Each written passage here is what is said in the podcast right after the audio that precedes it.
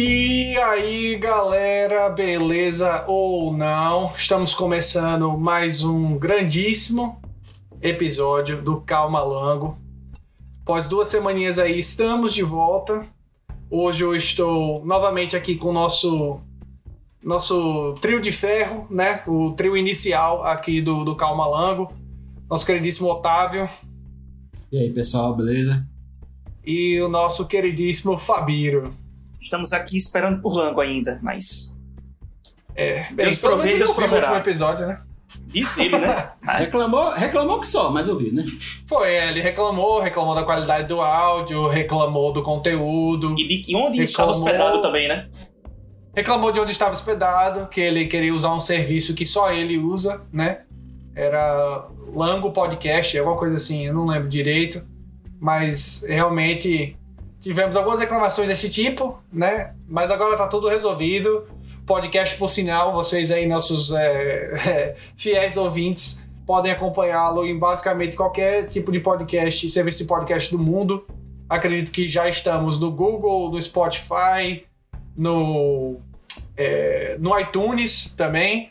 Ahn, e eu esqueci qual é o nome do serviço que a gente tá usando, pra falar a verdade. É o Anchor. É, o Anchor, o Anchor é é onde está lá o principal, mas tá em todo lugar, então não existe mais nenhuma desculpa, inclusive para o próprio é, rapaz que deu nome a esse programa, né? Para não ouvir. É, peço desculpas aí pela, pelo nosso amadorismo com relação ao áudio, não temos uma qualidade aqui né, de som de um estúdio, mas a gente faz o melhor que a gente pode e a gente faz com amor, né? Então, talvez isso seja o suficiente. Fica a pergunta para as próximas gerações. Fica aí. Mas, Só não é pra Lango, né? é, tá, não foi o suficiente. O amor não foi só, não foi o suficiente. Não é que nem, não é que nem os filmes dos anos 80, né, onde tudo se resolvia com amor. com Obrigado. amor. É. Mas vamos nessa. Hoje nós estamos aqui para falar de uma coisa um pouquinho mais séria. O último programa foi mais descontraído. Foi um programa para poder, né, é, tentar distrair vocês. Espero que vocês tenham curtido as séries que recomendamos. É, ou se deu tempo de acabar, não sei, né? Eu acho que não, mas a não ser que você tenha... diga aí. Mas, se deu tempo de acabar algum, pelo menos de começar, espero que vocês tenham curtido. Eu sei que não foram é, escolhas exatamente, vamos dizer assim, né? Que estão lá no top 3 do, da popularidade hoje em dia, mas sim, né? A gente aqui no Calma Lango faz um programa para uma pessoa que nem ouve, então a gente não tá realmente se importando assim com a opinião de todo mundo, né? exatamente. A gente pode falar o que a gente quiser e é isso aí, né? E hoje a gente vai falar justamente sobre anacronismo, que é um assunto que eu já tinha debatido um pouco com o Fábio. Fabio gosta muito desse assunto também e acabou sugerindo esse tema. E a gente preparou aqui algumas coisinhas para falar com vocês, né? Mas antes da gente começar a interagir mais, eu queria deixar fazer uma, uma, uma breve explicação de que tipo de anacronismo nós vamos falar aqui nesse podcast. Né? Nós vamos falar especificamente de um anacronismo de interpretação. Porque veja bem, se você pesquisar agora no Google filme e anacronismo, né? Filme anacronismo no Google, o que você vai encontrar são diversos erros históricos cometidos dentro do filme. Então, por exemplo, você pode pegar é, a guitarra que o Martin McFly usou no De Volta para o Futuro, no primeiro De Volta para o Futuro, que ainda não havia sido lançada na época em que ele tocou naquele ginásio de colégio ao final do filme. Então aquela guitarra não existia naquele ano e ele estava, obviamente, usando no ano errado. Isso é o que se configura como um anacronismo é, mais comum, que nós vemos mais comumente em artigos de internet, listas top 10, etc e tal, né? Mas não é sobre esse erro, essa quase que uma curiosidade, né? Da produção do filme que eu quero falar hoje, né?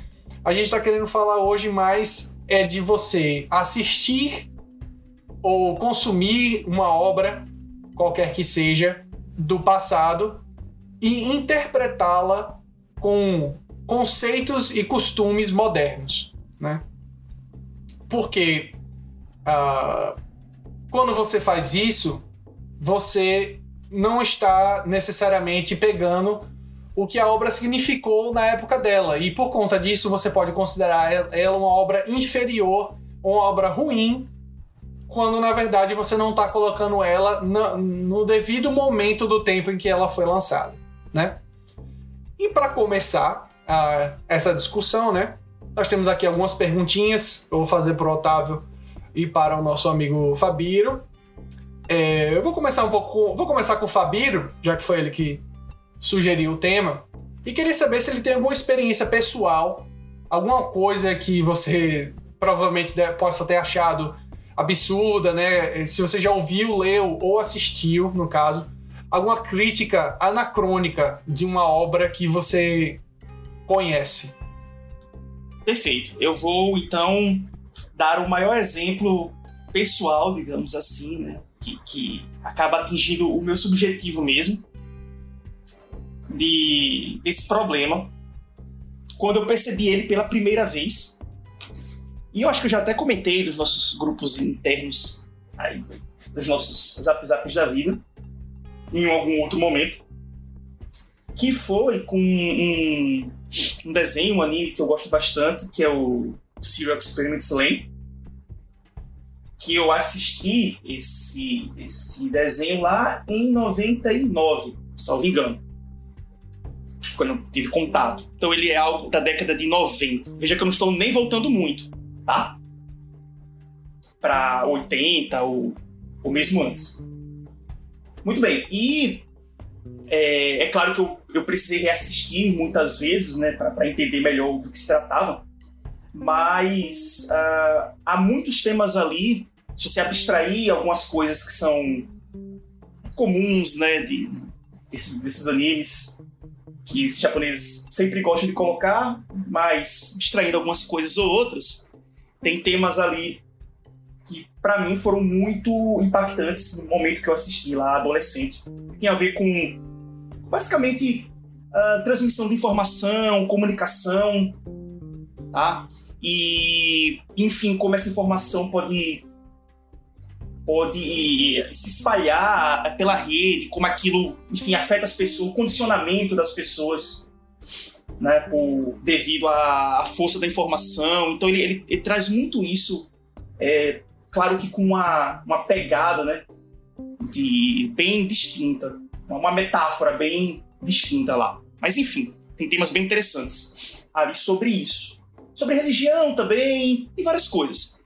Uh, mas essa questão de informação, rede, conexão entre pessoas, e como as pessoas uh, acreditam nessas informações, e como certas coisas viram cultos tá? na rede, devido a, a, a, como a informação é transmitida, é, era uma coisa que eu via nesse desenho e que eu não costumava ver debatido em mais canto nenhum.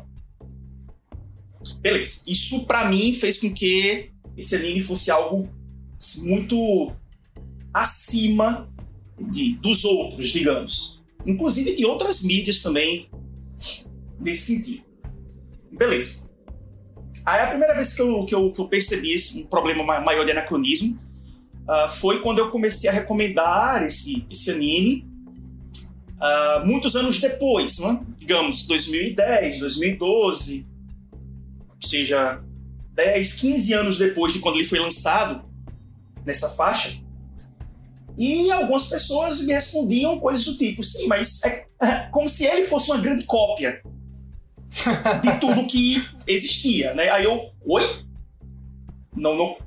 Começava a não entender o que, é que estavam, as pessoas estavam querendo dizer, né? Umas duas ou três pessoas que eu recomendei, inclusive ah, não, não só aqui, né, de onde eu moro, de outros locais, para onde eu ia nesse, nesse tempo que eu estava estudando por aí. E que de repente eu percebia, né? Ah, não, eu gosto de, de alguns desenhos assim, mas assim, aí eu, pô, vejo esse daí. E e sempre essas pessoas, né, de forma engraçada, interessante, respondiam isso. Não, mas ué, isso aí eu, eu já vi, isso não, não, não, não traz nada de novo, né? E obviamente que, ah, parando para pensar, vendo agora, consumindo tudo que existiu de 2000 até 2015, é, essa é uma conclusão fácil de se chegar, né? De você olhar para aquilo ali e achar que ele não está trazendo nada demais. Ou pior, né, que a forma como ele conversa é uma forma ruim sobre o tema. Talvez devido a, a outras mídias que passaram esse tema de uma forma mais simplória, mais mastigado, né? Então a pessoa acaba achando até ruim a forma como esse desenho passa sua mensagem, né? Então, uh, esse foi, acho que talvez para mim, o, o, a primeira vez que eu, que eu, comecei a me deparar com esse tipo de coisa, né? E, e eu insistia para as pessoas, aí eu, eu falava: não, pô, tente assistir isso como se você estivesse no final da década de 90. Mas as pessoas não conseguiam é, compreender isso que eu queria dizer. Eles, as pessoas replicavam para mim: sim, mas e daí, né? Ou, ou como assim? o que você está querendo dizer com isso? É como se não, isso não fosse mais possível de ser feito. E você vê aquilo aos olhos de alguém que está no final da década de 90. Por mais que eu estivesse recomendando para pessoas da minha mesma faixa etária, eu não estava recomendando para uma pessoa que não estava nascida naquela época ou que não viveu a década. Eu estava fazendo isso, estava recomendando para pessoas da minha mesma faixa etária ou por volta disso, tá? Uh, mas as pessoas realmente não, não, não, não conseguiam uh, não sei, por falta de palavra melhor, processar direito essa ideia de tentar enxergar a obra no seu momento e a mensagem no seu momento. Então acho que essa para mim foi a primeira vez que eu, que eu, tive contato com esse tipo de coisa. E daí por diante, eh, de vez em quando a gente entra em contato com coisas semelhantes nesse sentido também. Mas acho que esse foi o meu primeiro caso que mais me marcou. Né? É um excelente exemplo, de fato. É, eu também gosto muito de Lane e e hoje em dia, por conta disso mesmo, sabe? Por conta desse esse assunto ter sido tão extensamente abordado depois de Lane, né? Que eu sinto até. É, eu, eu, eu, eu, normalmente não recomendo tanto Lane, entendeu? Só para pessoas que eu conheço que conseguem abstrair. E a abstração talvez seja a palavra-chave, né? Para para as pessoas poderem apreciar as obras do passado, e às vezes de um passado nem tão distante, da forma correta, não é? Porque todo, toda obra de arte é um produto do seu tempo. A gente, no episódio passado, quando o Otávio recomendou o Star Trek New Generation, é, a gente chegou a mencionar um pouco sobre as problemáticas sociais que a, que a série abordava, e a gente viu que ela estava ali no. É, se não me engano, no final dos anos anos 90, 80 ou 90, não foi, Otávio? Ou tô enganado? E tava rolando a Guerra Fria, ainda tava rolando a Guerra Fria, né? O final da Guerra Fria. E obviamente a obra abordou um pouco, é, aborda um pouco disso, né? Porque ela é um produto do seu tempo. Se você não abstrai isso, então não tem como você julgar a obra. Você não teria capacidade é, técnica e histórica de julgar aquela obra pelo que ela é. Ela pode se tornar uma obra chata, uma obra datada, mas como é o caso de Len mesmo, é, é uma obra que abriu a porta para que as outras pudessem é, entrar, né? Ela pavilhou o caminho. Né? Tipo, antes era, era como a galera fala, né? Quando eu cheguei na internet, era, isso era só era tudo mato, né? O, o Lane, o Matrix, é, poxa, se você voltar mais até. Uh, talvez o Ghost, o Ghost in the Shell também, né? Chegaram nessa temática quando tudo era mato, entendeu? E aí você querer julgar elas obras vanguardistas porque é, outras obras se basearam nela e quem sabe possam até ter feito um trabalho melhor em comunicar a, a sua ideia principal, mas você não pode dizer Lane, ou Ghost in the Shell, ou Matrix são ruins, porque outras obras depois, se alimentando dessas mesmas obras, fizeram talvez um trabalho mais competente ou não, né? Aí fica para uma outra um, um, outro julgamento, vamos dizer assim, né? Mas muito interessante esse exemplo de, de Fabiro, principalmente porque é, é, se você está recomendando essa série para pessoas da sua mesma idade, elas não têm nem a desculpa de que tiveram que pesquisar, vamos dizer assim, né? O que é estava acontecendo na década de 80, de 70? Não, elas viveram o final da década de 90. né? Exato. E foi, foi a década que marcou a nossa geração, né? O o final da década de 90, né?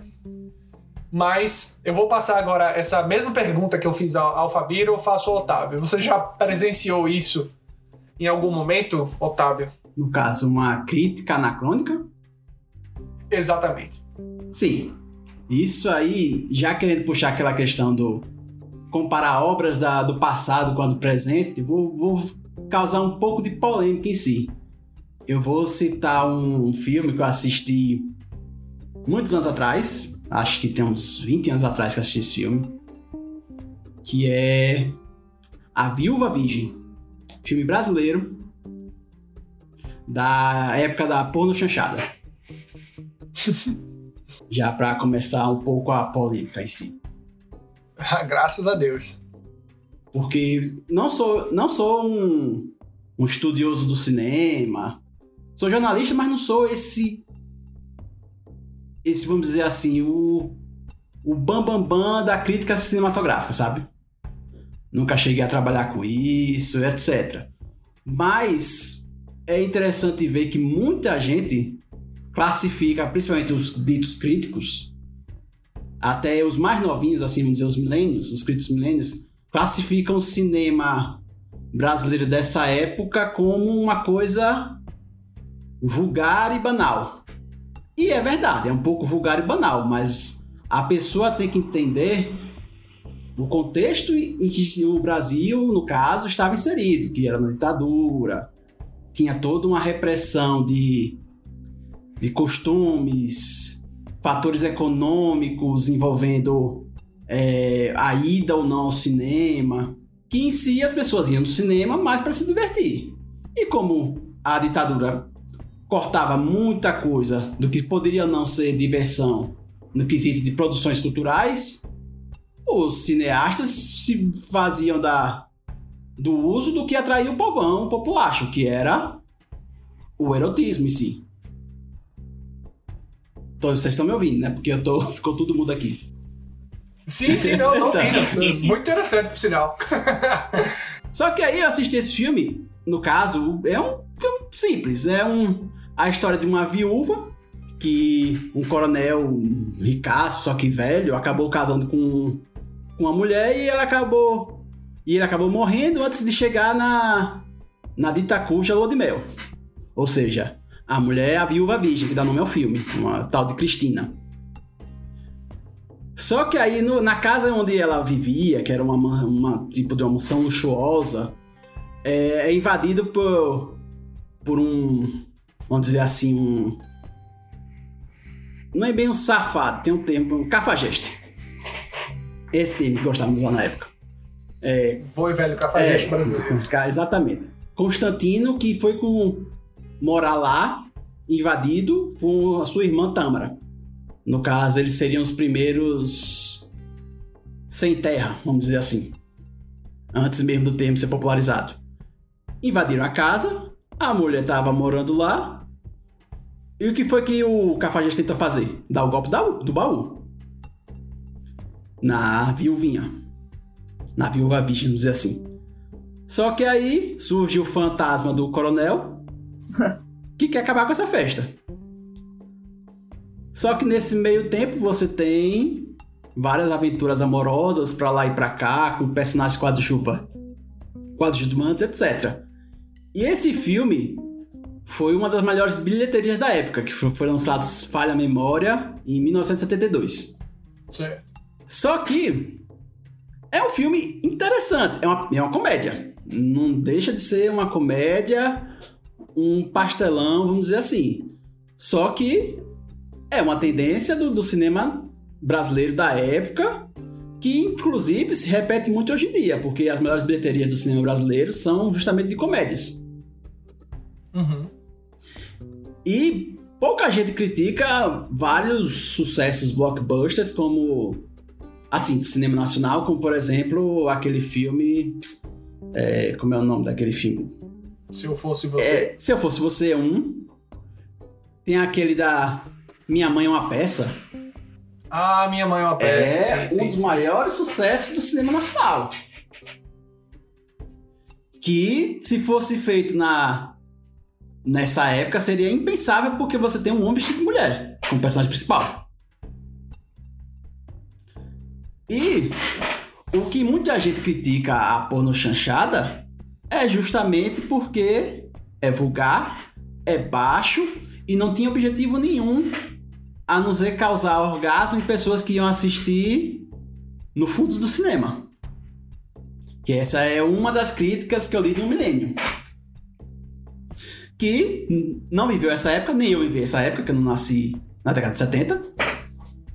Mas se você, mas se você parar e pesquisar todo o contexto histórico envolvendo a criação do filme e o cenário do cinema nacional, você entende por que dessa produção ter sido feita dessa forma. Não que você concorde com os termos, a, é, o roteiro em si, o que ele aborda, mas o filme em si critica. E critica de maneira leve. O militarismo, que afinal é um coronel, que é o fantasma. Critica os é, relacionamentos ditos como tradicionais da, da família brasileira. Só que eu, eu realmente não sei como esse filme foi exibido na época, porque ele vai de encontro a tudo que defendia a ditadura militar. É que assim, ele, muitos artistas da época, né? Eles, eles tinham que se virar com o que eles tinham, né? Então, de fato, você via letras de música com, com significados subliminares, assim, subliminares não no sentido subconsciente, né? Mas eles estavam falando uma coisa, mas o subtexto da música, obviamente, era outro. E eu acredito que a porno chanchada, apesar de eu não, não sou muito, não conheço muito, apesar de ter estudado cinema, estudei fora do país, então a porno chanchada não é, é não é um objeto de estudo, não foi objeto de estudo no meu curso, mas conhecendo da história da arte em si, né, a, o artista, ainda mais quando censurado, ele faz uso das peças que ele tem, né? se ele só tem aquilo para trabalhar, entendeu? Se, se, o que, se o que o que ele vai conseguir dinheiro para fazer é, é uma porno chanchada e ele quer criticar a sociedade, o governo, o que quer que seja, ele vai fazer uso daquela ferramenta da melhor forma possível, né? E aí, como você mesmo tá falando, né? Tipo, existem crítica, críticas veladas que podem ser parecer até óbvias para pra gente hoje em dia, né? Mas talvez pra época, com a população menos educada, né? É, não fosse, né? Então, Exatamente. era quase como uma piada interna. É tipo, né? a população na época eram dois terços de analfabetos. Vamos dizer assim. Pois é, então. Fora os analfabetos funcionais, né?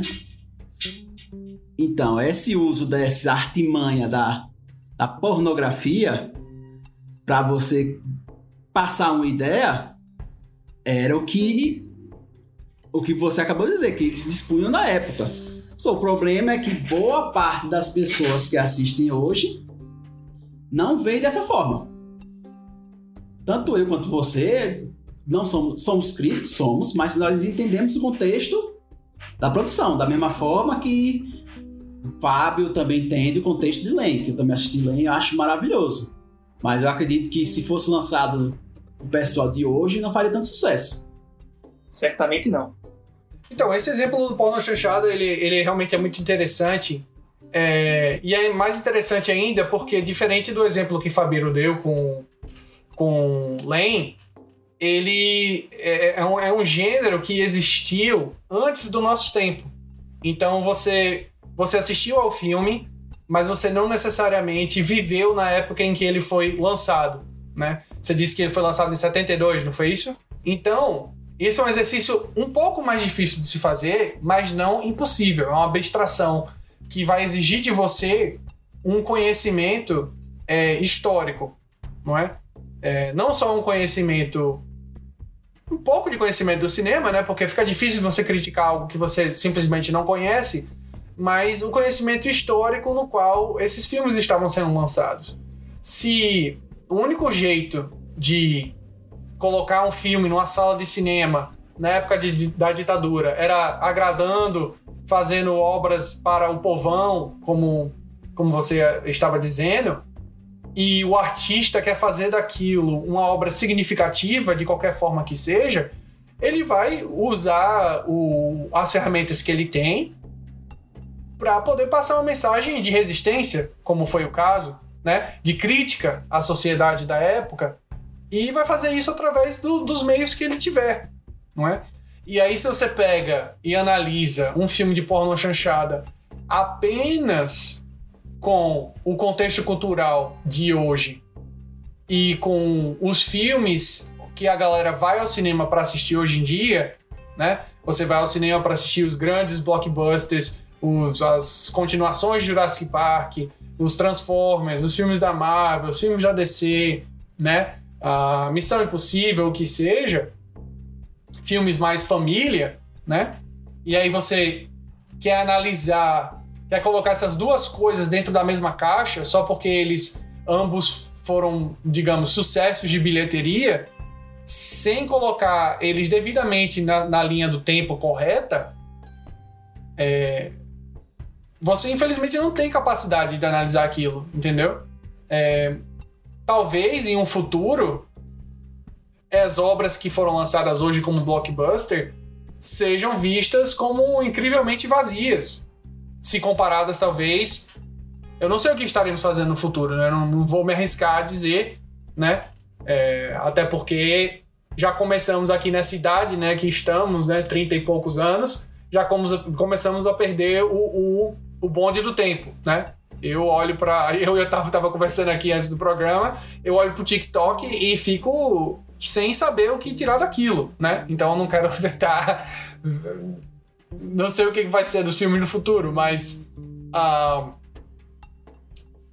se você realmente não abstrair e não perceber que talvez a obra que você tanto gosta hoje, no futuro, será a.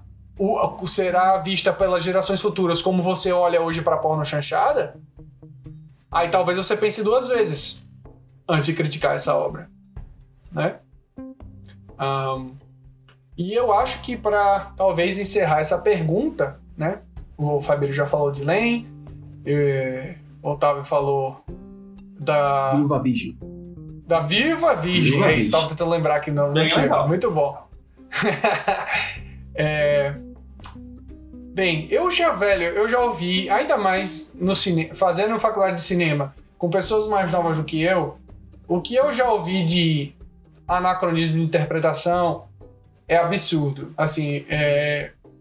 uma coisa que eu ouço muito, tava conversando com o Fabio outro dia desse, no, jogando o nosso nosso ragzinho da, da pandemia, né? O Ragnarokzinho safadinho. Deus bença. É... Estávamos falando do Cidadão Kane, né? Cidadão Kane, que é um filme ultra clichê nas rodinhas de conversa do cinema, né? É o filme que o que Pimba adora jogar em roda de conversa e por isso mesmo eu estou aqui jogando ele nesse podcast. É, talvez não no, na, na, dentro da faculdade, da faculdade de cinema mesmo, mas conversando com outras pessoas que assistiram Cidadão Kane por causa do hype que existe nele, né? Você começa a entender um pouquinho mais cinema, você começa a pesquisar top 10 melhores filmes de todos os tempos, né? Muito provavelmente Cidadão Kane vai estar lá. E aí a galera vai, assiste e diz: ah, não achei nada demais, não. É um filme, filme preto e branco, filme sem graça. Aí, cara. É. Por falta de uma, melhor, de uma palavra melhor, aí é foda, velho. Porra, caralho. Você, você pega um filme que foi feito na 1950 e caralhada, tá ligado? Na época do Roconcó onde a galera ainda tava fazendo os filmes super classicões de Hollywood com diálogos é, bem. É, aqueles diálogos bem teatrais, né? Poucas técnicas mais sofisticadas de edição e você assiste o Cidadão Kane, não tem nenhuma comparação. Aquele filme, ele abriu, ele botou, ele, ele pavimentou a estrada na qual Hollywood hoje em dia dirige, né? Então é, é muito difícil de, de você é claro que é, é, muito difícil se você nunca assistiu filmes anteriores, né, ou até contemporâneos do Cidadão Kane, é muito difícil de você entender a importância daquela obra para a época que ela saiu. Mas até hoje mesmo, se você tem algum conhecimento que seja de cinematografia, de, de contar histórias, né, de story, storytelling, e você assiste aquele filme, é, é, é um, você, você fica embasbacado. Eu, recentemente, quando assisti 1917, eu fiquei embasbacado pela técnica do filme, né? Mas aí você pega isso e multiplica por 100, e foi o que eu senti quando assisti o Cidadão Kane. E isso só foi possível porque eu tinha as ferramentas certas para interpretar aquele filme. E eu tento me colocar no lugar da pessoa que diz que é um filme chato, né? Ou um filme ruim. E eu até consigo me colocar no lugar dela, né? Mas eu não posso concordar com ela. Eu não posso dizer que Cidadão Kane é ruim é, é, é, é simplesmente. É, é, é uma. É, como é, é tipo uma heresia se você tá dentro do, do, do, do ramo de cinema. Técnicas de edição, ações acontecendo em diversos planos. Isso tudo pode não ter sido inventado pelo cidadão Kane, mas ele foi aprimorado e popularizado por ele. E hoje em dia, a forma como você assiste filme, a forma como você entende edição, se deve muito ao que foi feito nesse filme aí, né? E é tudo uma questão de você conseguir contextualizar. Contextualização e abstração são as duas ferramentas que nós temos para combater esse anacronismo de interpretação, né? E para dar continuidade à nossa conversa aqui, eu queria saber de vocês eu ainda vou tentar me lembrar de um exemplo meu aqui, mas eu não tô. Não, não tá me vindo na ponta da língua aqui. Mas é, voltando para Fabiro, então, você já teve. Você já teve dificuldade, Fabiro, de pegar uma obra do passado é, cujo, talvez, cujo talvez o contexto histórico você não tivesse muito conhecimento e que é considerado pela crítica, vamos dizer assim, considerado pela crítica um bom filme, um bom livro, mas você não conseguiu curtir aquilo porque você não Sim. conseguiu abstrair. Perfeito. Não, eu não vou nem muito longe. Nem muito longe. Eu vou falar de um aqui. Eu estava vivíssimo na época e não consigo entender uh, o que aconteceu, que foi o Harry Potter. Basicamente. A série de livros. Nem vou falar dos filmes. Porque, sei lá, vai que. Uh, existem críticas à parte, né? De, do filme em relação aos livros. Então, obviamente, estávamos todos vivos e muito bem vivos na época, né? E, e eu, eu tenho a ciência, evidentemente, que essa série ela moldou toda uma geração. Influenciou muita gente, inclusive pessoas da nossa faixa etária também. Não estou só falando de novinhos, não. Também. Ah, será? Pode ter sido apenas algo, algo subjetivo meu, realmente não bateu comigo, pode, mas ah, ah, pelo fato de ter ficado ser algo tão forte como foi essa série, de ter conquistado tantas pessoas aí ao longo da década de 2000, e eu não ter entendido o porquê é que até hoje me traz uma curiosidade. Talvez eu esteja não conseguindo, percebe? Abstrair. Sim, sim, e, sim. E sim. entender o, o, porquê disso ter acontecido. Uh, me desculpem aí pros que gostam, mas eu acho uma história bem infantil. Embora eu goste de desenhos e animes, como vocês já perceberam, que pode, obviamente, receber a mesma crítica. Né? Então eu não, eu não estou dizendo que eu não gosto de coisas infantis, não, pelo contrário. Tá? Mas a, a infantilidade, a forma como as coisas são resolvidas. Uh, você leu todos os livros para criticar? Não, eu li dois. O segundo eu dropei. Eu li o primeiro. Todo mundo na minha sala, na escola, no saudoso Colégio de São Paulo, falava desse negócio. Aí eu li o primeiro livro. Li, eu confesso que eu tive que mentir pra galera, dizendo que achei massa também. Na época, eu acho massa, né? Massa! Eu olhei assim, eu. É, é. Mas é, é como dizem, né? Dê uma segunda chance, vá um pouquinho mais. Aí eu peguei o segundo livro e li. Aí, como eu percebi que o segundo livro era muito parecido com o primeiro livro e como as coisas se desenrolavam, eu olhei assim, eu não, não me interessa mais. Larguei, não fui pro terceiro nem pro quarto, e muitos colegas meus foram. Terceiro, para todos. E eles curtiram bastante. Hoje eu brinco, tiro onda com Harry Potter, papapá. Todo mundo sabe disso, que me conhece. Assim como eu tiro onda com outros filmes e séries aí. Mas eu genuinamente fico curioso porque eu acho que eu não captei a mensagem, eu não entendi, eu não abstraí, eu, eu não consegui perceber o que ele trouxe de novo para a época dele, que ele foi lançado, que o fez se tornar tão benquisto, né, aclamado como eu sei que ele é. E não adianta as pessoas hoje, já adultas, dos seus 30 e poucos anos, dizerem que não, não, porque gostam sim. Gostaram na época e gostam hoje. Então é melhor dizer que gosta e ser sincero com o seu gosto. Gosta, não tem os pontos todos positivos que acha que tem? Então maravilha. Eu não não os encontro.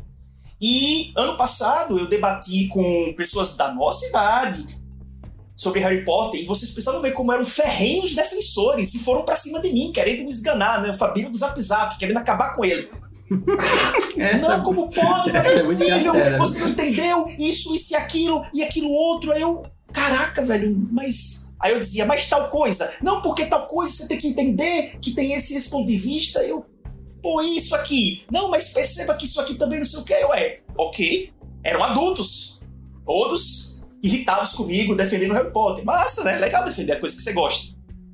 Ah. Mas assim, eu realmente, sinceramente, genuinamente não entendi. Por não entender, eu não estou dizendo não entender a história, porque, pelo amor de Deus, é não entender o, o que aconteceu. É, você não entende o fascínio. O fascínio, o que houve, o, o que ele trouxe, o que era aquilo, por que ele se tornou o que se tornou. Então, eu posso, de repente, considerar isso como uma incapacidade minha de ter abstraído e entendido a, a, que ele foi na sua época, que foi uma época. Um, foi que a gente, como eu falei já aqui, mais de uma vez, todos nós estávamos bem vivos. Éramos adolescentes aí nessa época. Eu não consegui compreender a, a lógica dele. Tá? É, e sinto que talvez possa ser, ter sido um problema de anacronismo meu. Eu não. Apesar de estar na mesma época, mas eu não entendi a mensagem. Uh, então. É... No, no caso. Fala. É, no, no, no, caso assim de anacronismo de interpretação, eu tô tentando aqui encaixar e, e, esse seu exemplo em um anacronismo de interpretação no sentido de tipo. É, como você viveu na mesma época, o que você falhou em, em perceber então foi talvez o, o, o, o, o espírito do tempo da, na qual o Harry Potter foi lançado e, e o, o, o, porquê ele fez sucesso, um, talvez não ter. Tal, será que não foi porque você já conhecia outras obras? Porque então, eu, eu pode acho... ter ligação com isso, que tem a ver com o nosso tema, entende?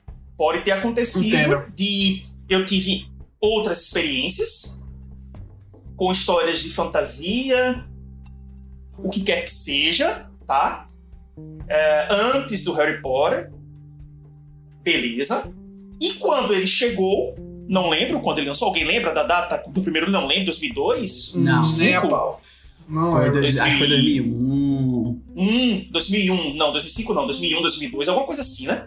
Então, quando ele apareceu, eu posso ter cometido o mesmo problema que eu cometei na, na questão de, de Lane. Eu tive acesso a outras coisas, comparei com ele e entendi que não havia nada mais ali que ele pudesse estar trazendo. Ou se ele estava trazendo outros, mas nesse caso agora que vieram antes, né? Porque não faria sentido eu dizer depois, que vieram antes, uh, fizeram melhor. Então é, é, um tipo de anacronismo que pode ter acontecido, né? A, a, talvez um efeito reverso, uma coisa um pouco oculta, mas, mas que de fato é, aconteceu alguma coisa.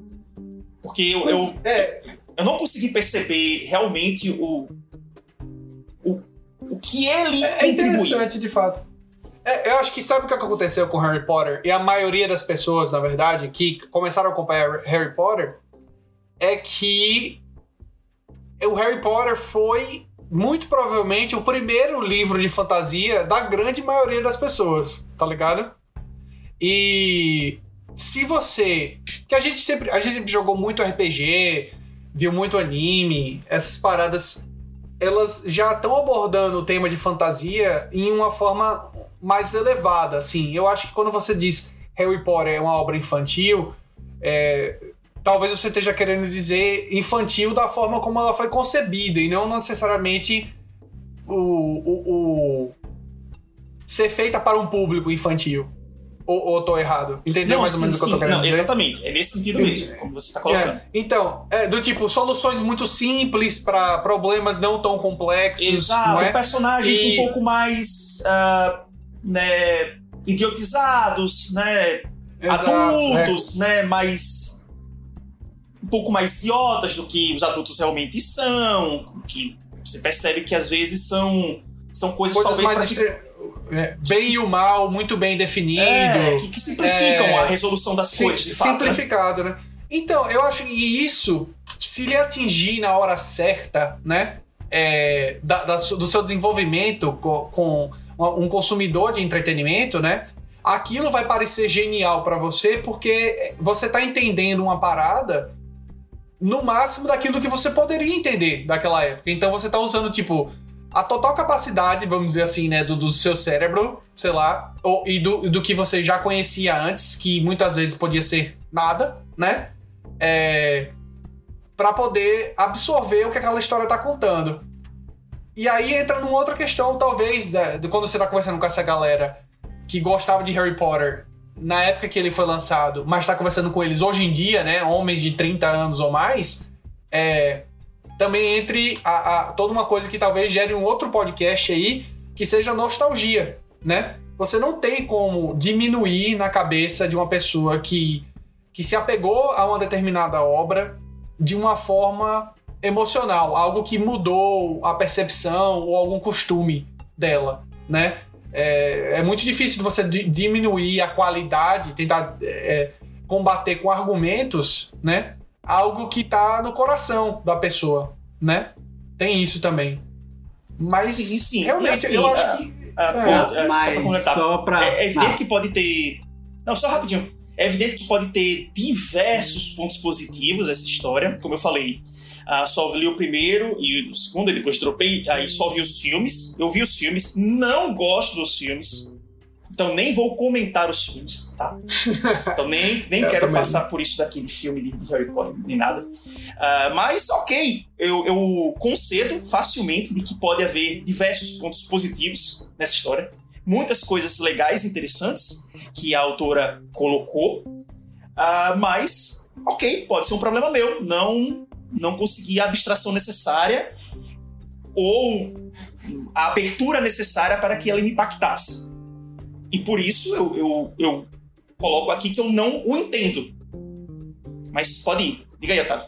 Não, assim, porque, como o Rodrigo falou, esse talvez seja o primeiro livro de fantasia adaptado para cinema de muita gente. Só que ele pega parte de um, de um sucesso parecido com O Senhor dos Anéis, vamos dizer assim.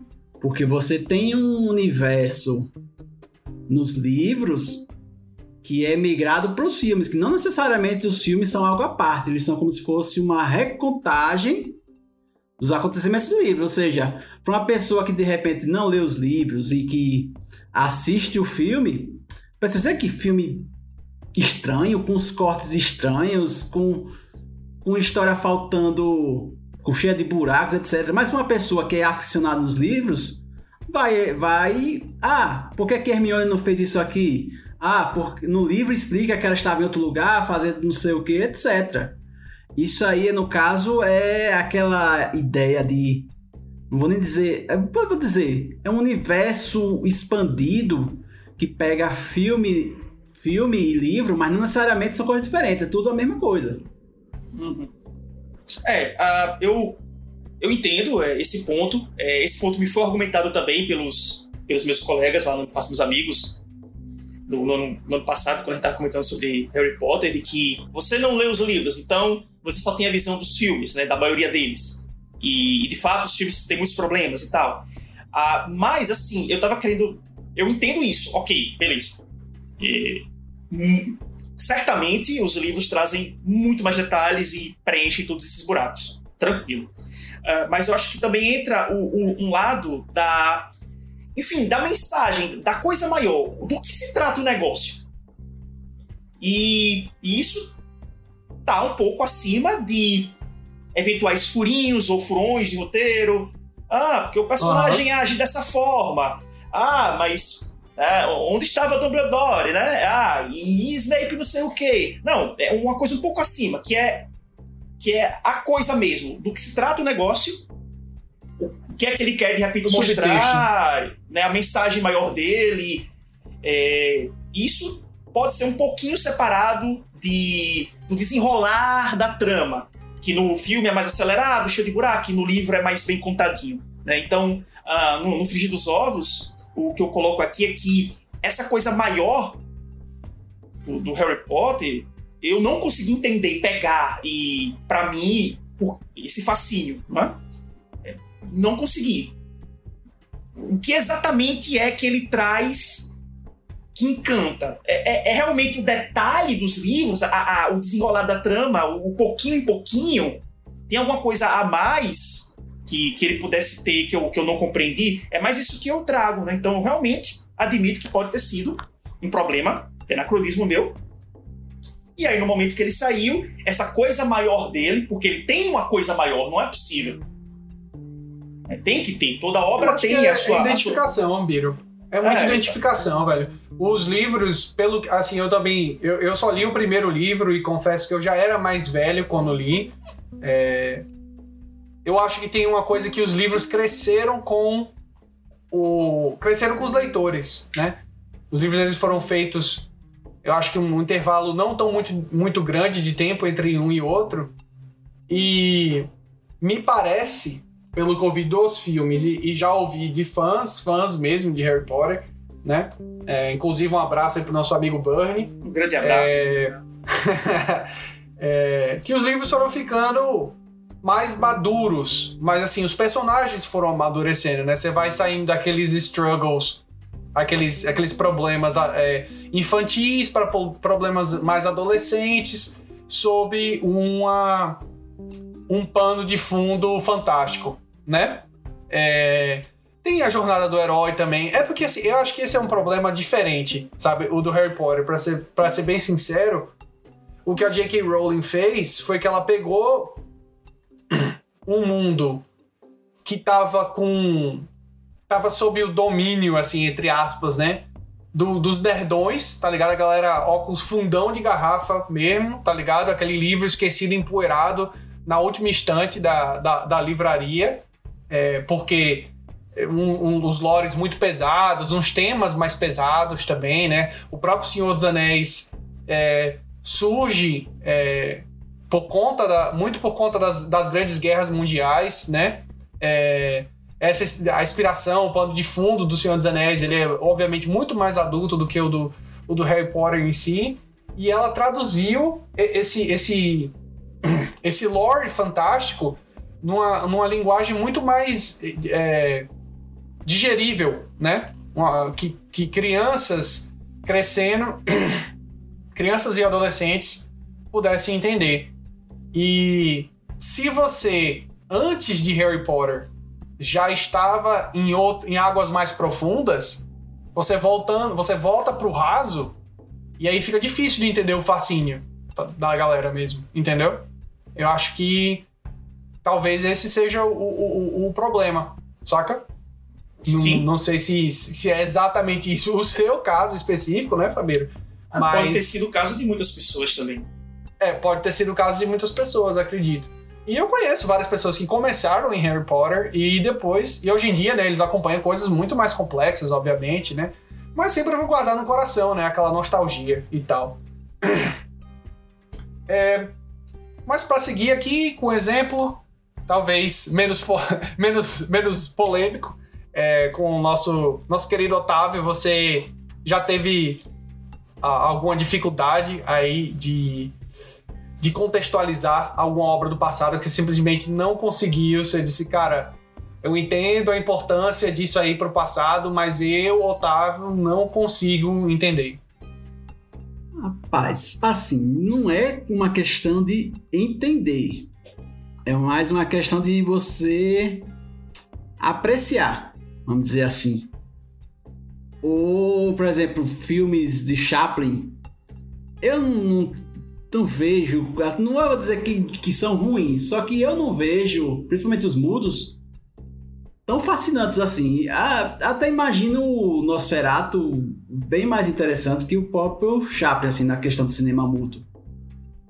Ou Só então que- aquele O Homem que Ri, que eu só assisti porque li que o Coringa foi baseado nele. Aham. Esse é um clássico que sempre passa na sua faculdade de cinema. Tanto que eu assisti, tentei assistir alguns filmes de Chaplin que de sucesso, e eu, um dos melhores deles que eu achei foi justamente o que ele faz, o discurso, que, se não me engano, é o ditador, né? É o O grande Grande Ditador. Que é, já deixa de ser cinema mudo, passa, passa para uma outra roupagem, mas em si, aque, ah, não lembro tá, qual foi qual o filme que ele é, trabalha na indústria. Sim, sim. Tempos modernos. Vejo assim esse fascínio todo, assisto, ok, não fico impressionado, não fico assim, espantado como você ficou com Cidadão Kane, por exemplo. Eu assisti Cidadão Kane muito porque tinha um professor de jornalismo meu, que eu, lá na faculdade, que era praticamente fascinado por esse filme. E eu até entendo por quê, porque dizem que ele é baseado na, na história de um jornalista da vida real, etc. E de fato, se for levar para esse contexto, ele é um filme interessante, mas você tem que pegar o discurso do filme assim, o que ele é dito para apreciar. Não, nem a questão dele ser preto e branco, é, é, coisas relacionadas à, à filmagem, ângulos, etc. Agora, na questão do Chaplin, eu não consigo ver. Não consigo captar o que. o impacto dele pro cinema em si. Ou seja, o impacto dele pra- no geral, assim, que me afete como um espectador. Não, eu entendo perfeitamente, assim. é, Eu acho que muita gente, até as pessoas mais fascinadas por filme, quando entram, se quando vão ou se vão para a faculdade de cinema, muitas delas vão sem ter nunca assistido um filme de Chaplin, né? E só assistem porque são obrigados. Uma vez que estão dentro da faculdade, você muito provavelmente vai ter que assistir pelo menos um, um dos filmes do Chaplin, né? É, eu entendo perfeitamente, mas eu remeto a- ao exemplo da, da porno chanchada, né? Por exemplo, é, é foda de você ver um filme sem som, mas na época não tinha como ser de outro jeito também, né? Então os caras tinham que se virar para no início do cinema, né? No início da, da imagem que se move e tal, contar uma história com alguma profundidade né? Até porque, por exemplo, o cara tá lá criticando, é, criticando a sociedade capitalista com, em tempos modernos né, e, e fazendo outras críticas sociais em outras instâncias. Isso tudo com, com cards, né? Tipo, a única fala que ele conseguia passar de vez em quando era quando os personagens interagiam lá naquele. Na- mastigando chiclete, vamos dizer assim, né? Tipo, você não, não ouvia o que eles estavam dizendo. É, e aparecia um cardzinho, né? fa- é, mandando uma fala ou outra. E aí, dentro desse contexto, e aí vem o anacronismo de interpretação quando você não. Quando você não dá crédito ao filme, né? É, dentro daquele contexto histórico, era o melhor que eles poderiam fazer, né? Então eles foram lá e fizeram uma coisa que realmente é, é soberba, né? Dentro daquele contexto. É só você sempre, você analisando esses filmes que são considerados obras primas, obras clássicas, é, sempre analise ele junto com os outros filmes que foram produzidos na época, né? Então, eles não são nem tão longos, então é até fácil, assim, né? Eu, eu, eu, eu, eu, entendo completamente alguém, hoje em dia, não se importar é, em voltar tanto assim no tempo, sabe? Pra ver é, as coisas. Alguém que, sei lá, é, uma comparação, talvez, né? Você pega as obras renascentistas, e aí você olha assim, caramba, que doideira, né? Um monte de, de é, efeitos para poder dar profundidade na pintura, tipo uma revolução atrás da outra, o fim da, da arte, e aí você pega essa pessoa, tá acostumada com esse tipo de coisa e faz ela ir pra uma caverna ver obra rupestre, tá ligado? Tipo, pintura de mão, um, um boizinho que parece um doodle, né? Com, com uns chifrinhos assim e tal. Obviamente a pintura rupestre tem o seu, o seu valor, mas é, é difícil, né? Uma vez que você chega numa, numa, numa mídia que tá tão evoluída hoje em dia como é a do cinema e, e ter que dar esse, esse, essa rebobinada de volta para as origens dela, né? É, é muito louco, é muito difícil, né? É muito complicado. Mas é, eu acho que o importante é você sempre você estar ciente da importância, pelo menos de estar ciente da importância histórica daquela coisa e não e não é, jogar pedra e dizer que é ruim, tá ligado? Uma parada que se não fosse por ela, você não teria os outros filmes que você gosta Então, tanto não é que eu não gosto, assim, que eu odeio o filme, é porque eu Não, não, eu- eu entendi, só pra dizer não, que- não estudei, não, não fiz todas essas é, análises, até porque eles são curtos, né? Pô, você vai, assiste, pronto, é, ok, tá certo. Vamos bola pra frente, pô. Não é tipo, não é tipo Harry Potter Não, de é, Fábio, eu- de duas horas e meia. É verdade, é, é complicado. É. Um livro inteiro, né? Tem que ler um livro inteiro. É, Exatamente. exatamente. Não, mas eu entendi o que você quis dizer. É, é, o que eu quis ressaltar foi realmente só de não. não pra, pra dar, reforçar a ideia pra galera, nossos, nossos distintos ah, ouvintes, pra não, é, não. Não julguem uma obra com, os, com conceitos modernos. Uma obra do passado com conceitos modernos. Acho que esse é todo o ponto desse, desse podcast de hoje, né? Eu acho que talvez pro meu exemplo aqui eu tô tentando me lembrar e confesso que estou com dificuldade, porque eu, tô, eu tenho que talvez me lembrar de alguma coisa que, que eu tenha julgado é, que eu tenha julgado antes de entrar na faculdade de cinema, porque sua percepção muda demais quando você quando você passa a Algum filme estudar uma antigo. coisa, né? O vento levou. É, é, é, o vento, rapaz, o vento levou a um problema. É, Pronto, vamos falar sobre o vento levou. Ah, eu não assisti sabia. esse- Vamos, vamos falar sobre ele. Vamos Eu ia dizer essa de maravilha depois, mas você ficou o vento levou, vamos. Não, Mágico de Oz eu curto, Mágico de Oz eu gosto. Eu não, eu não, não tive nenhum problema, não. Mas o, o problema, eu não tenho um problema necessariamente com o vento levou, mas é, muita gente tem, né? muita gente tem, e por causa de um anacronismo diferente, um anacronismo que a gente ainda não falou, que é um anacronismo moral. e no caso de o, E o Vento Levou, é, ele, ele se passa no sul dos Estados Unidos, né? Que é um sul, um sul com uma cultura ainda separatista, confederada, né? E e tem assim, né, obviamente os personagens negros eles são deixados muito de são deixados de lado, né? São são eles estão contentes dentro daquela da, daquele da, daquele contexto do- dos dos, dos é, não são senhores de engenho, né? Mas é como se fossem, né? Ah, e muita gente não vê esse filme como aceitável mais hoje em dia, né? É, mas é uma história, é uma história de como é que chama? Não é épico Superação? Ahn, não, não, não, não. É de época, né? Uma história de época, né? E na verdade, deixa eu só verificar uma coisa pra ver se eu não tô falando besteira, se eu não tô confundindo. Você tá confundindo o filme?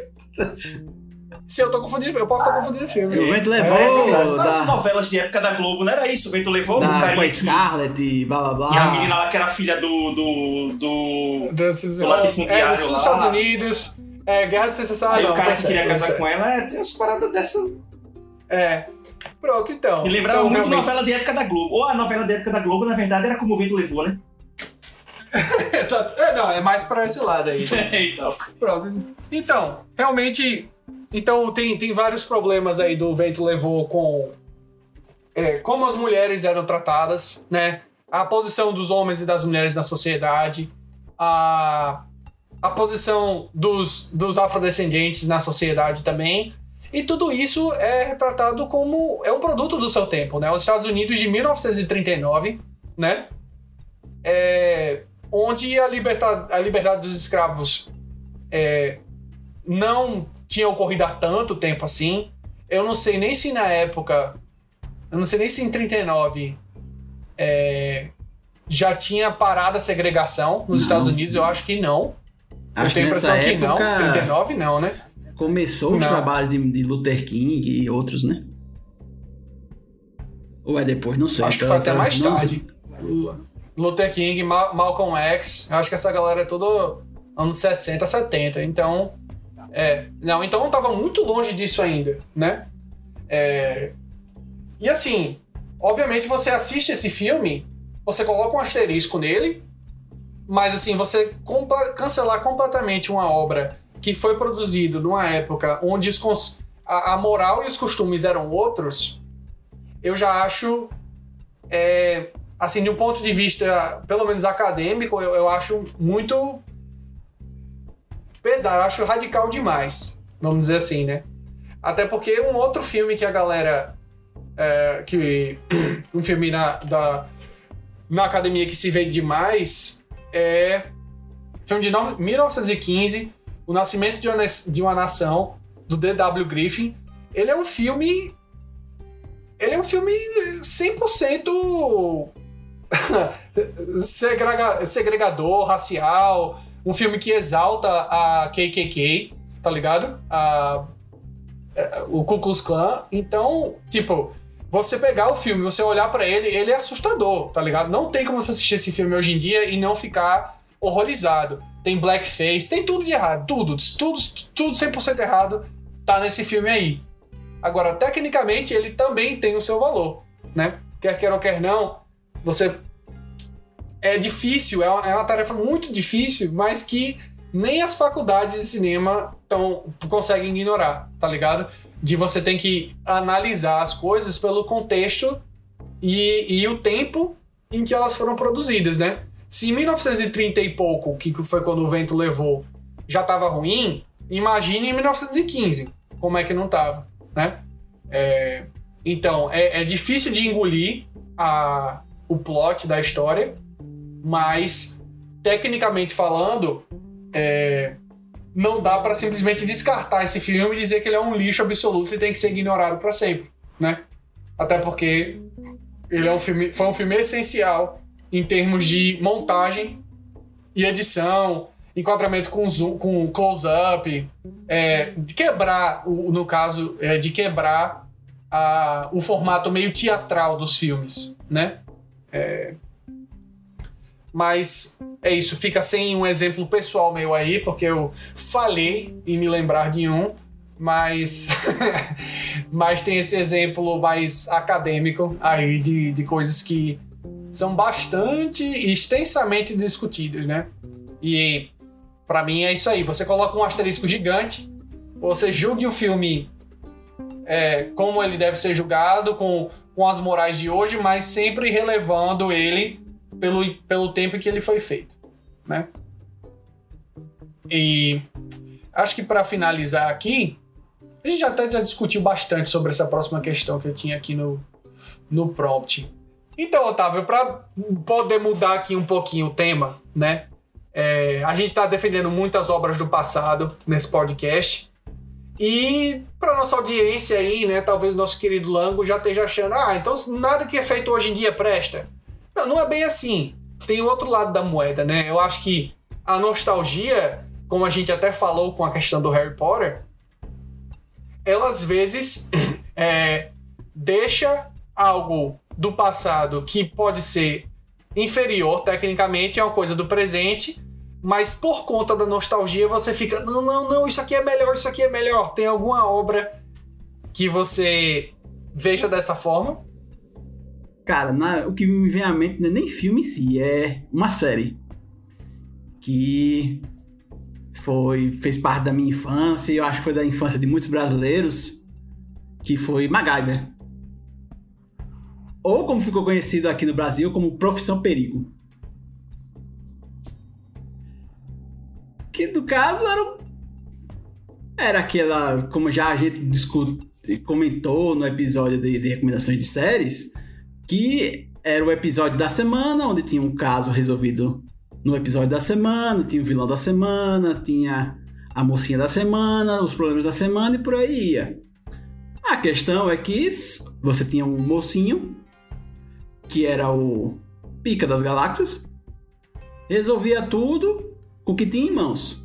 No caso, até um clipe de papel, usava uma pasta de dentes para criar uma bomba. E, e por aí ia. Que nossa geração, não sei nem se é a geração, nossa geração em si, porque muita gente nem assistia Magabi, ia, ia brincar na rua e ia fazer outra coisa.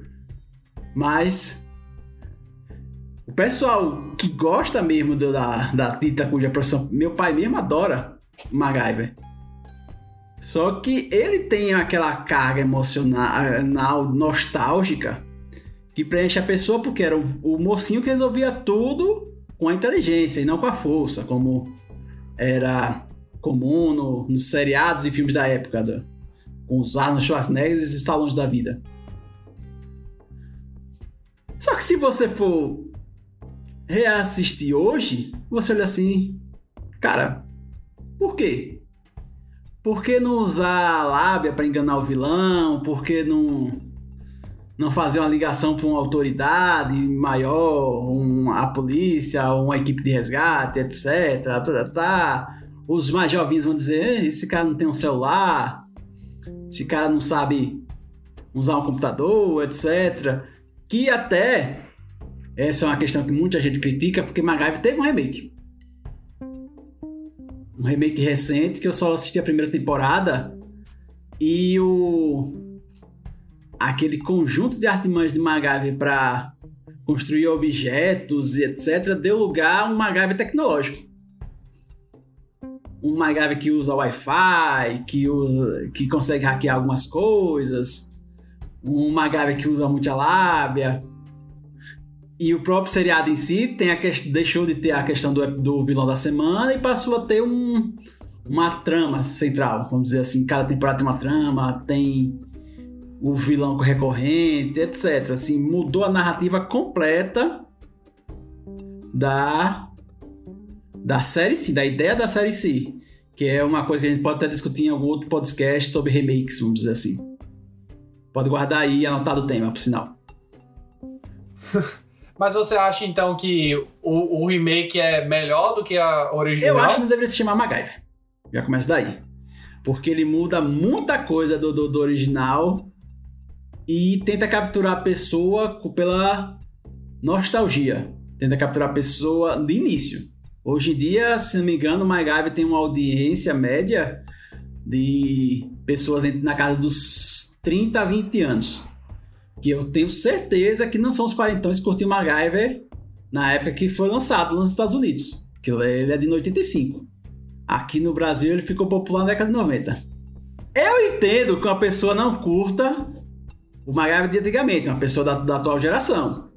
Porque ele é extremamente datado, ele tem uma, uma linguagem meio de filme dos anos 80, é, é oh, não deixa nada meio que subentendido ou entre linhas, o cara já diz o que pensa e acabou.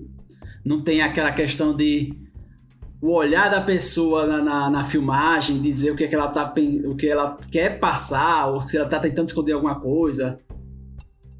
Tipo, que talvez seja uma questão de.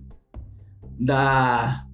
do tipo de narrativa da época que hoje em dia não se encaixa com, com a atual geração. Sabe? E nesse caso em si, é, é até bom que tenha um remake de fato. Só que ele deveria eu não sei se nas outras temporadas eles explicam se esse MacGyver é o mesmo MacGyver ou se existia um MacGyver antes, porque MacGyver era tipo como se fosse um agente secreto. E no MacGyver novo você tem uma agência inteira por trás disso, tem outros personagens, apesar do nome ser MacGyver, tem outros personagens na trama que são tão importantes quanto o próprio protagonista, com atores também tão importantes quanto o protagonista, alguns, muitos deles puxados de outros seriados de sucesso, como CSI, é, Criminal Minds, etc. E ele se pega, o MacGyver de hoje, ele se pega nem tanto a as artimanhas do é tanto que tinha episódio que o MacGyver não fazia nenhuma artimanha, não fazia nenhum nenhum objeto, nenhuma armadilha, nada. Ele só fazia, usava lábia, usava, pegava uma arma e acabou. Na mito, desculpe, MacGyver não usa armas, nem, nem no nem o antigo, nem o, nem o, o novo. Ele, ele tem a questão de não usar armas, mas no caso desse MacGyver, ele tem ele faz uso de coisas que ele tem em mãos do caso MacGyver novo, ele usa coisas que tem em mãos, mas ele usa da tecnologia em si. Usa eletricidade, usa, é, como eu já expliquei, a questão do Wi-Fi, Bluetooth, coisas que não existiam na época do, do MacGyver da, da, da década de 80, que se o MacGyver se da, da geração atual usasse o que o cara de 80 usava, os novinhos não iam construir. Os novinhos chegaram, que desgraça horrível. E iam largar a série. Aí nessa questão, eu até tento entender por que de, desse fascínio todo pelo MacGyver atual, que já vai para uma quinta temporada, em relação ao MacGyver antigo, que teve sete temporadas, capaz desse MacGyver novo até ultrapassar. Nossa, não fazia ideia de que esse MacGyver novo... O MacGyver novo já tinha engano, cinco temporadas. Também tava por fora. Por fora. Eu tava 100% por fora. Nem sabia que a galera tava curtindo ah. esse MacGyver novo, então tá bom. Na minha, ele tem três temporadas, ele vai pra uma quarta. Bem, é legal, realmente. Eu, tá uma informação do programa também, né? Se você não sabia que MacGyver existia, agora você sabe. Exato. É... você não sabia que MacGyver tinha remake? Não, eu sabia que tinha um remake, eu só não sabia que, que já tava na quinta temporada. Isso aí eu não fazia ideia. Remake de série é o Bambam do momento. Tem. Tô ligado. É, MacGyver, tem Miami Vice, tem Havaí 5-0 e por aí vai. É, eu tô ligado. É, isso eu tô ligado. Tô ligado. Mas e, e você, meu amigo Biro? Beleza. Já, você Sim, tem, uma, tem uma, um exemplozinho safado aí? Tem um exemplozinho maroto, moleque, tá? Moleque. Bem de infância mesmo. E que na verdade uhum. passou um pouquinho pra adolescência. E realmente a nostalgia faz com que não tenha nada melhor. Que são os nossos grandiosos Power Rangers especificamente o Power Ranger Força do Tempo. Que não tem como alguém me dizer que aquilo é ruim. Porque está guardado nostalgicamente no meu, no meu coração. Lembro que. No Cocoro. Sai, está. E, e esse Força do Tempo, eu acho, bom, acho que era de 2000, alguma coisa assim. Não era da, da época, já tinha passado os anos 2000. Então a gente já era adolescente. Você assistiu na Fox Kids, é, né? É, né? Fox Kids, isso. Então a gente já era adolescente, sei lá, 14 anos, alguma coisa assim, possivelmente, se fosse do tempo. E. Nossa, eu olhei para aquilo ali na época e para mim não tinha como ter nada melhor que aquilo ali. Eu lembro de, em termos de Power Ranger, né? Foi massa pra caramba. Uh, evidentemente que acho que se alguém for assistir hoje em dia, qualquer Power Ranger, mas esse, Força do Tempo, foi o que eu mais gostei. Vai achar uma merda, né? Possivelmente. Né? Porque é Power Rangers, né? Afinal. Então, tem todo toda a arquitetura do Power Rangers, também com monstros da semana. Algo como o Otávio falou do MacGyver, né? Do desafio da semana, etc. Então tem o monstro do dia e bababá, normal. Uh, mas, enfim, ele trouxe uma abordagem na história que eu achei bem, bem bacana, tá? que não tinha havido ainda, né? Desde o início. Eu passei a acompanhar essa série, do Power Rangers em si. E, enfim, é uma série que muita gente cresceu assistindo, desde lá a década de 90. Uh, ah, e possivelmente muita gente deve trazer na memória, né, na nostalgia, a primeira temporada, as primeiras e etc e deve lembrar com afeição. Teve o filme recente, né, o remake e tudo mais. Ah, parece que vai ter um outro agora, um outro reboot, e um negócio desse. Mas ah, hoje em dia não é uma série que me interessa mais. Então por isso que eu trago esse exemplo como nostalgia, entende? Ah, eu não procuro, não sei o que está passando hoje em dia uh, de Power Rangers. Uh, eu, os Tokusatsu, os Sentai, Super Sentais lá do, do Japão continuam todo, todo ano, né? Então, ok, sempre vai lançar lá, mas também não, não acompanho. E eu sei que os Power Rangers estão, hoje em dia, tem, tem série rolando, mas não, não tenho mais o interesse, né? Só que essas do passado trago realmente muita nostalgia. Não tem quem me faça admitir que é ruim. É aí que tá, né? Pela nostalgia. Não tem como. Força do Tempo é maravilhoso. Quem puder assistir, não assista, mas assista. Porque é bom pra caramba, tá? Uh, casou direitinho com a época, né? O, com o momento né? que, ele, que ele saiu e tal, início dos anos 2000, negócio enfim, coisa de, de, história de viagem no tempo, quem não gosta, né, velho, naquela época? Pelo amor de Deus, né? Todo mundo gostava. Então, tem, tem esse daí também pra, pra marcar um ponto a favor. Uh, tem um final interessante, né? Porque aquela historinha de que no fim eles vencem o vilão não é bem assim. Tem o velho plot twist, né? A velha reviravolta no final, que era bem bacana também. Então tem umas surpresinhas interessantes que eu não estava acostumado com essa série, né? Que, que é tão ruim, mas é tão boa.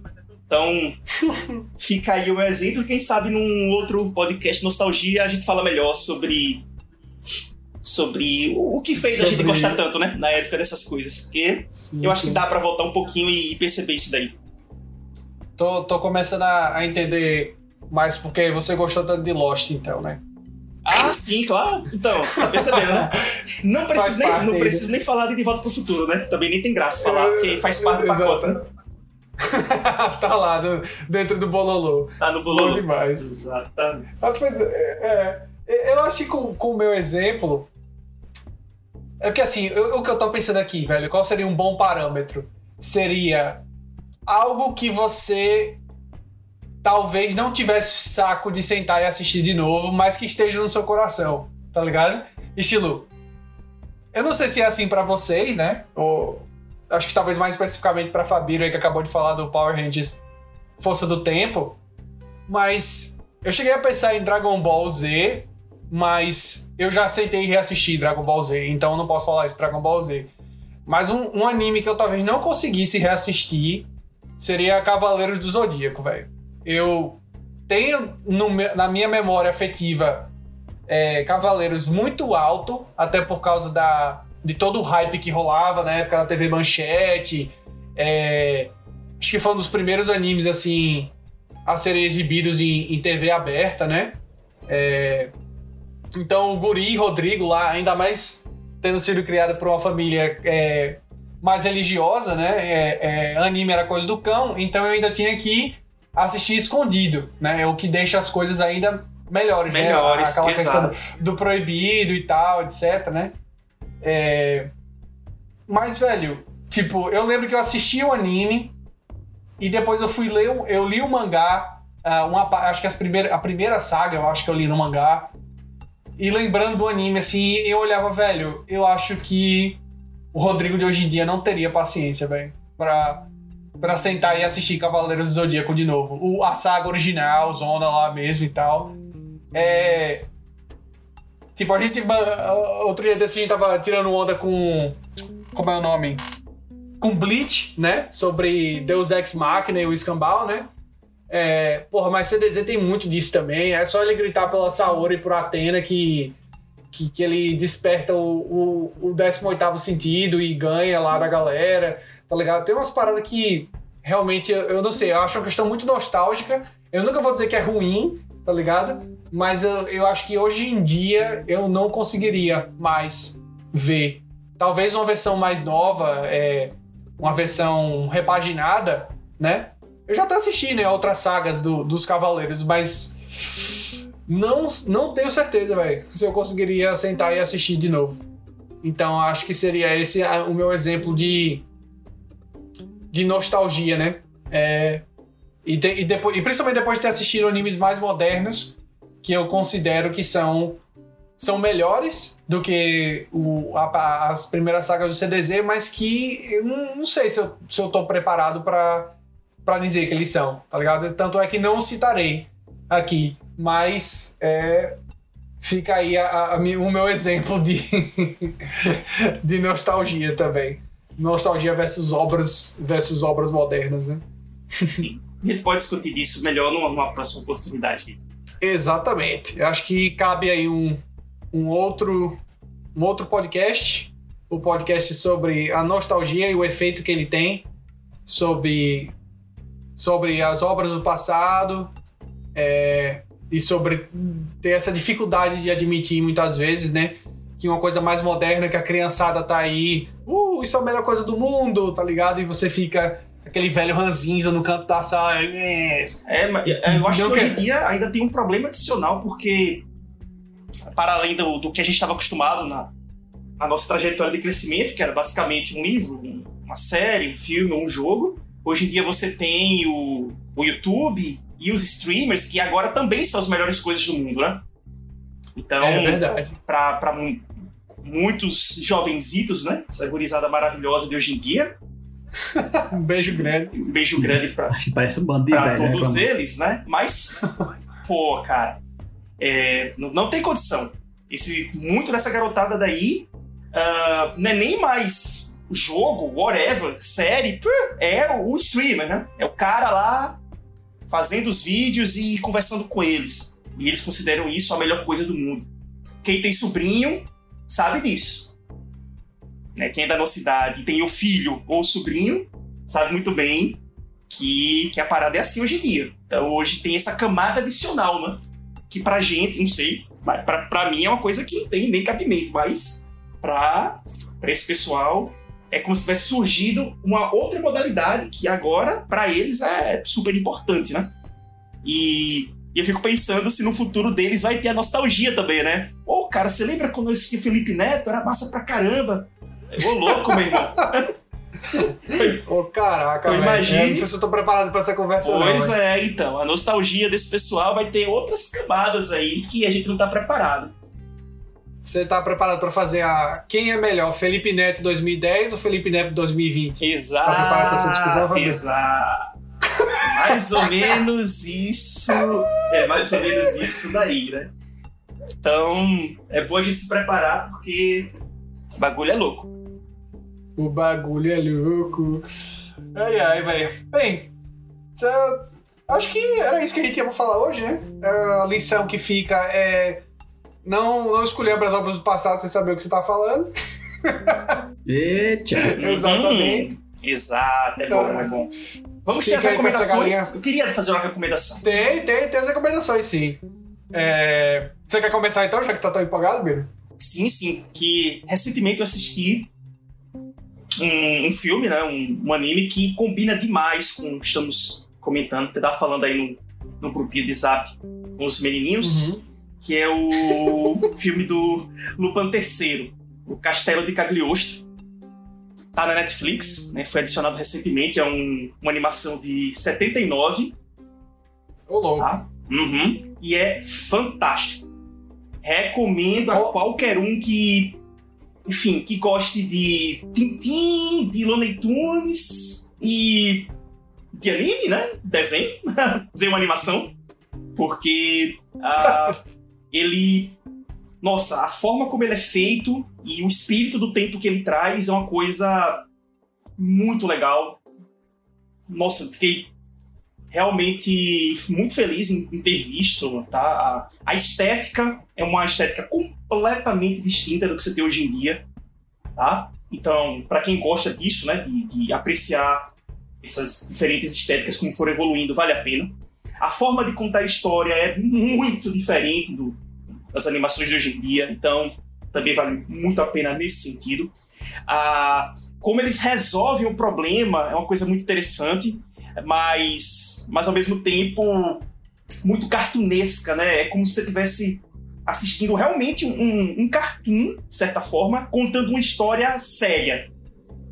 Então, então você imagine um, como se você estivesse assistindo um, um Pernalongo, um Patolino, mas que tem um negócio muito sério ali por trás que quer ser contado. Aí dá um pouco de bug na sua mente, né? Pelo, pelo fato de, enfim, né? A gente já tá tão, tão no futuro desse filme, em relação à época que ele, que ele foi lançado.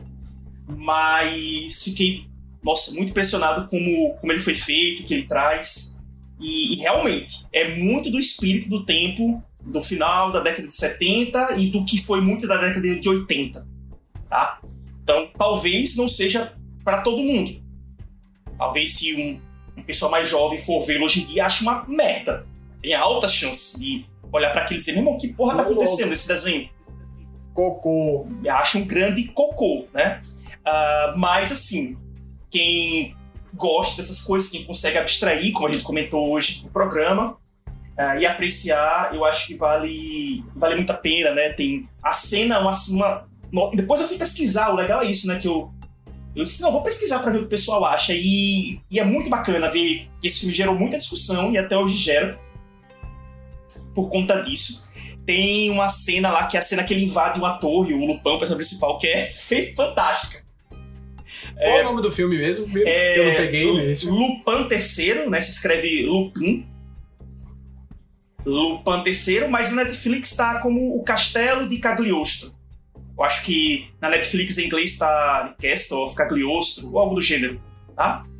Mas se você pesquisar por Lupin, com N no final, vai provavelmente aparecer, tá? Uh, muito bacana, muito louco o desenho. Não sei se o Otávio viu, pode falar também dele. Ah, é. É, boa, é, é, boa, é boa. muito legal, cara. Agora, realmente, para alguém de hoje em dia, você pode olhar para aquilo ali e dizer, irmão, what the hell, né? Que ele ele bebe muito de, de fontes claras como Tintin, como enfim, os cartoons malucos da época.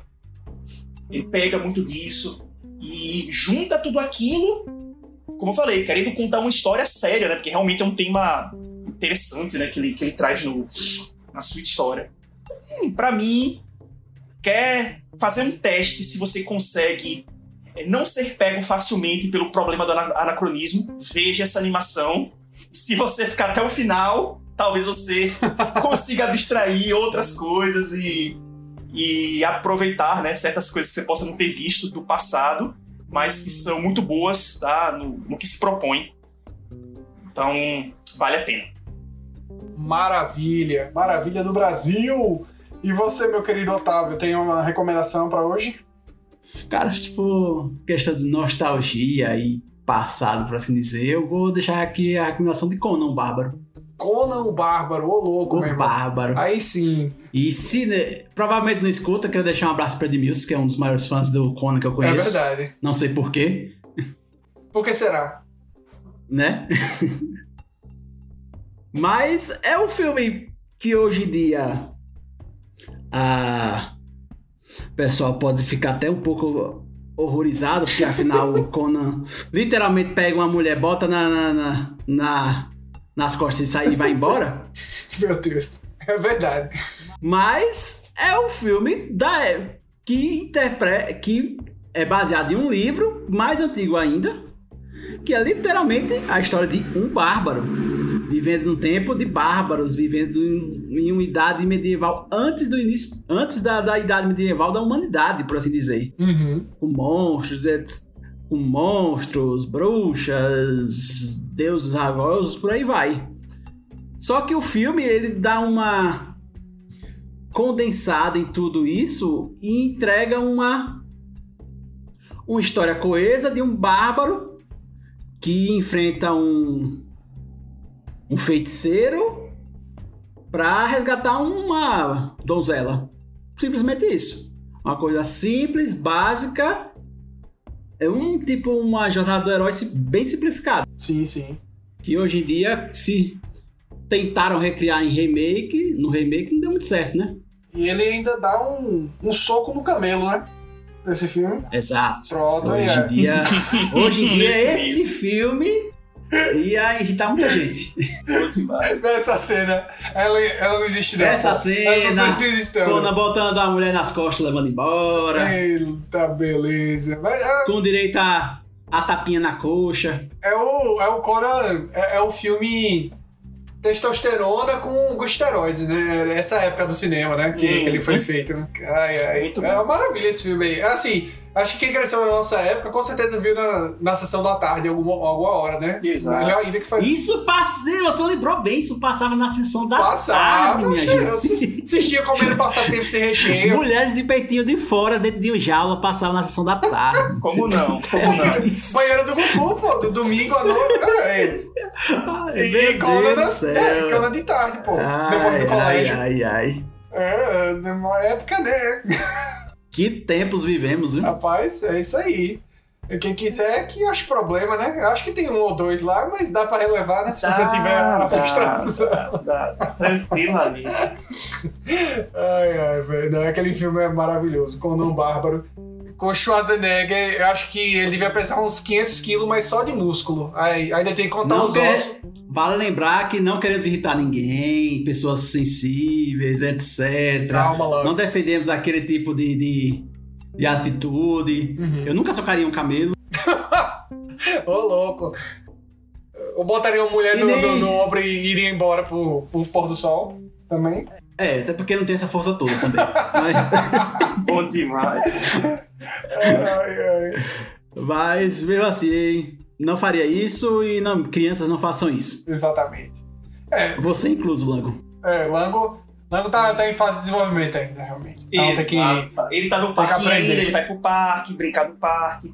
Agora não porque tá isolado, né? Mas. É, não, é, os parques estão tão fechados, infelizmente. Exato. Bem, acho que pegando a carona aí com, com o Nobre Otávio, eu vou dar a recomendação de que, do que pra mim é um dos melhores filmes de ação de todos os tempos, que é o primeiro Duro de Matar. Se você nunca assistiu o primeiro Duro de Matar, ele é o alicerce para todos os outros filmes que surgiram de ação mais sérios, vamos dizer assim, né?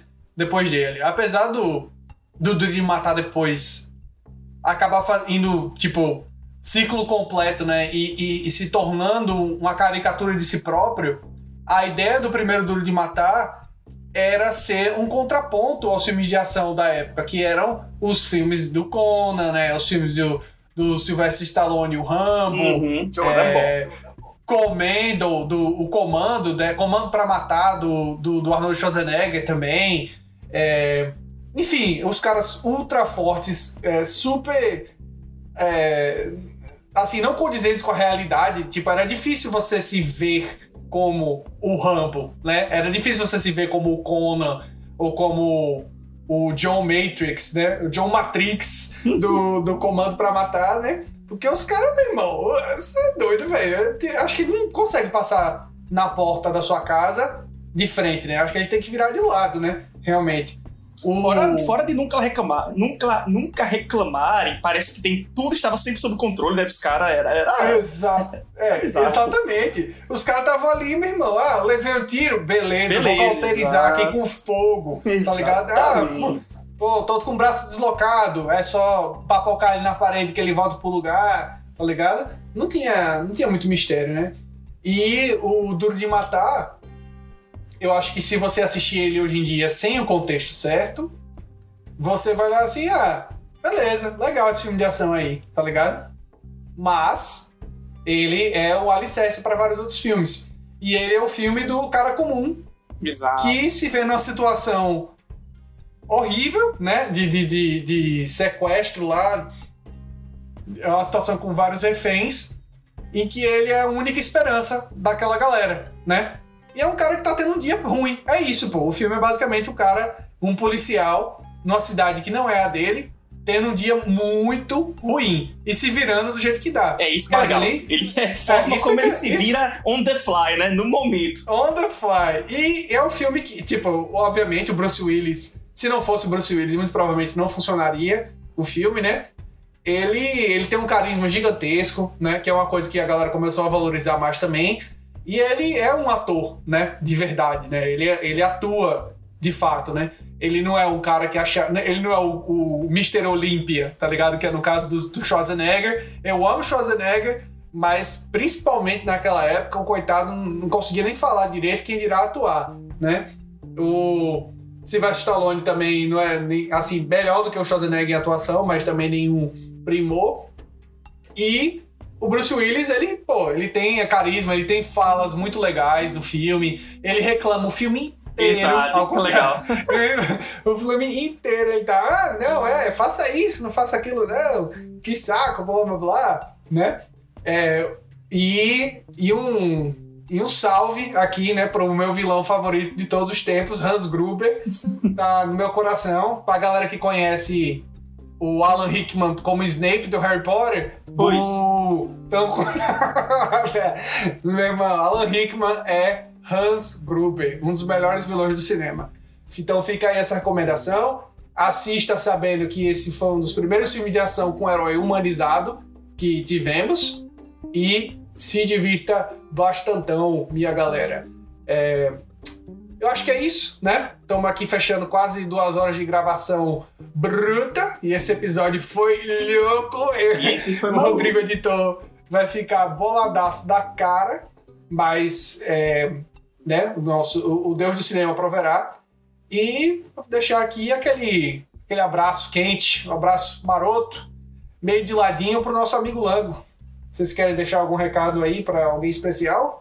Eu acho que, não, novamente pra Lango, espero que ele pare de ver essas promoções de jogos indies e, né, ouça nosso podcast que ele vai ganhar muito mais. Isso, que tá na plataforma dele, inclusive, né? Exato, exato. Qual é a plataforma mesmo que esqueci? É, é, Lango Podcast. La- La- Lango Podcasts. Exatamente. E tem, ele é uma plataforma utilizada por exatamente uma pessoa que é por ele. É ele. É, por isso mesmo é uma plataforma indie, né? Que é o que ele gosta. Exatamente. Mas é isso aí. Quer mandar um abraço, Otávio, para alguém que talvez Lango ou talvez outra pessoa? Um logo de novo. pra não perder o costume. Vai mandar um abraço também a, a que a gente lembrou, Cardicona, a nossa amiga Edmilson. Grande Edmilson. Outro, outro O ouvinte bárbaro assim. da vida real. O bárbaro da vida real. Deus Vult. Abraço, Edmilson. E aproveitando, vou deixar uma pequena recomendação de série do Netflix, que é filmes que marcaram época. Oi? Mais uma Que recomendação. muita coisa, que muita coisa do que a gente discutiu, me- principalmente na questão de produção, meio que tá explicado né, nesse seriado. Maravilha. Fica aí mais uma recomendação. A galera hoje tá. Você não, você não assistiu, Rodrigo? Ah, não. Ainda não assisti. Ainda não vi. Inclusive tem um episódio só sobre Duro de Matar. Oh, que alegria. Aí sim, agora você me empolgou, meu irmão. Duro de Matar tá no meu coração. Pra sempre. Também. Beleza. Porra, esse episódio foi maravilhoso. Muita, muito conteúdo, muita informação. Muitos abraços pra Lango. E vamos ficando por aqui. Não é isso, galera? Até uma próxima. Falou!